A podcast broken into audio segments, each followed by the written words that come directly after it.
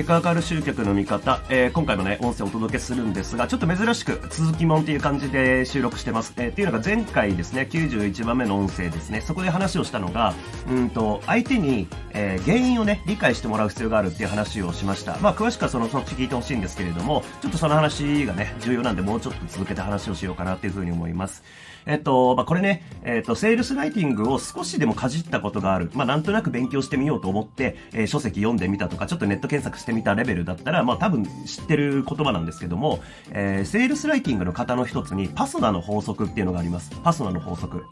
まあ、これ頭文字なんですけども、えー、P が、えー、プロブレム、問題ですね。で、A がアジテーション。これ、煽ったり、まあ、共感したりするっていうことで、えー、で、えー、パソナの SO がソリューション。これ解決策。で、N が、えー、ナローダウンで絞り込み。まあ、これ対象ターゲットを絞るとか、えー、期限を切るとか、まあ、限定性を出すとかっていうことですね。絞り込むっていうこと。で、えー、A がアクション、行動を促すっていうことなんですけれども、まあ、この、えー、パソナの法則でいうところのアジテーションの部分ですね。えー、ここが結構そのセールスライティング下手くそな人って間違えるんですよ。で、これって、あの、セールス全体においてもそうだし、えー、と前回のね、話にも通ずる部分があるんで、ちょっと話をしようかなと思うんですけれども、このアジテーション、この煽り立てるっていうパートなんですけれども、これ多くの下手くそが何やるかっていうと、問題点について煽り立てちゃうんですよね。問題について煽る。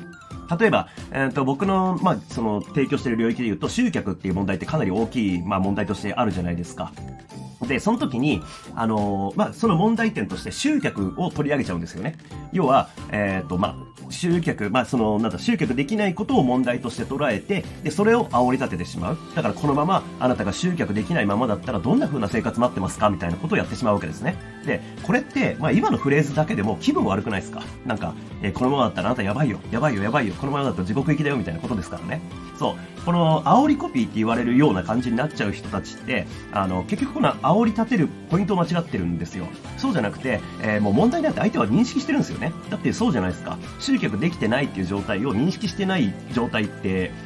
まあ、ありえないですよね。だって集客できてないって分かってるわけですから。で、集客の方法を探してる人たちですからね。そう。だから、うんと、そこの部分を訴求してったって仕方ないんですよ。そんなこと分かってるよって話なんですよね。相手からすると。そうじゃなくて、えー、その、集客ができていないっていう状態っていうのはもうその前提としてあって、じゃあなんでできてないんだろうか。どんなことが、こう、集客できない原因になってるんだろうか。この部分をしっかりとアジテーションしていかなきゃいけないわけですね。まあ、共感するもそうだし、煽るっていう部分もそうだし。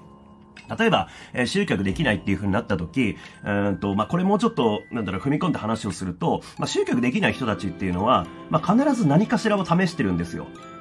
何かしら試してる。まあ何も試してない人っていうのは、まあ見込み客ですらないですからね。うん、僕たちにとって。そう。だから、あと集客できないっていう問題を抱えてるってことは、何かを試したけど集客できないって状態がそこにあるわけですよ。で、じゃあ何を試したか。まあ、このまず何何を試したかっていうのを特定する作業っていうのがセールスレター書く前にはまず必要なんですけども、その何を試したか。で、試した結果、こうだった。っ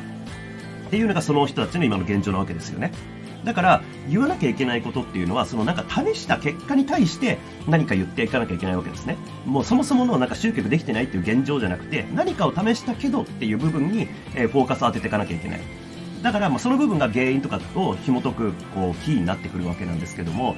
例えば僕が過去に開催した、えっ、と、ウェブセミナーの、えー、その流れで言うと、まあ、広告集客についての話をしました。で、その時何かっていうと、まあ、広告集客しようとしてる人たちの、うんと悩みっていうのは集客ができないとかっていうよりは、まあ、広告を出した。でも、なんか CPA が高くなってしまう。えっ、ー、と、広告、まあ、リスト獲得単価が高くなってしまうっていう悩みがあるんですね。で、それに対して、うんと、まあ、いろいろと、例えばクリエイティブを試してみるとか、なんかオーディエンス試してみるとか、いろいろやってみたけども CPA がこう高くなってしまって、なんかどうしていいかわかんないっていう人たちに対して、いや、でもっていうことで、そもそも問題点として、そのなんか CPA っていうところが、うん、高いっていう、まあ、その、なんだろうな、例えば2000円だと高い、3000円だと高いっていうのが本当なんですかねって話をしたんですよ。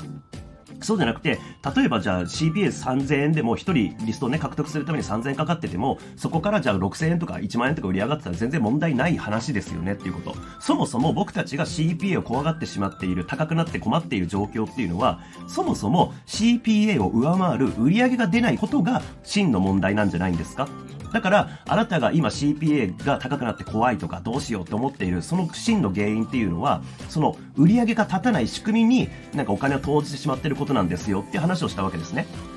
まあ、これが何かを試した。でもこういう状況だっていう人に対して原因としてこうじゃないですか、こうじゃないですかっていう新しい角度を与えていくっていうことなんですね。で、商品売るときに必要なのはこういうことなんですよ。なんか CPA が高くて困ってませんか？じゃないんですよね。じゃなくて、それに対して何が原因で今その困っているっていうことが生じているのかっていうこと。まあ、もちろんこれは、うんと、そうだな、クリエイティブを改善して CPA 下げましょうとかって話をすることもできるんですけれども、刺さるセールスっていうのはそういうことじゃないんですよね。なんか本当に原因として、ハッとするようなものだったりとか、あ、確かに言われてみればそうだ、みたいなことを、こう、言う必要があるっていうこと。まあ、ちょっとこれ高度な話にはなるんですけれども、まあ、とにもかくにも、集客できないで困ってるんだったら、これっていう短絡的なセールをしようって話じゃないんですよね。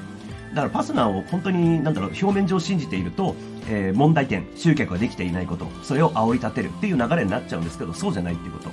問題点っていうのはもうすでに見込み客が抱えていて、それに対対策として何か試してるんですよ。ただ、試したけどうまくいっていない。その現状が相手にとっての悩みなんですね。集客できていないことではなくて、何かを試したけどの部分に悩みがあるっていう風に捉え直して、じゃあそれを試した。でもうまくいかなかった。その原因は何なんだろうかっていうことを僕たちは、えー、相手に伝えていかなきゃいけないってことですね。えっ、と、まあ、ちょっとこれセールスライティングの高度な話にはなるんで、あの、まあ、音声だけだとなかなか難しい部分あります。なんか図解でね、示したりとかした方がもうちょっと簡単にはなるんですけども、えー、まあ、とりあえず考え方としてはすごい重要な話なんで、えー、ぜひ参考にしてください。ご視聴いただきましてありがとうございます。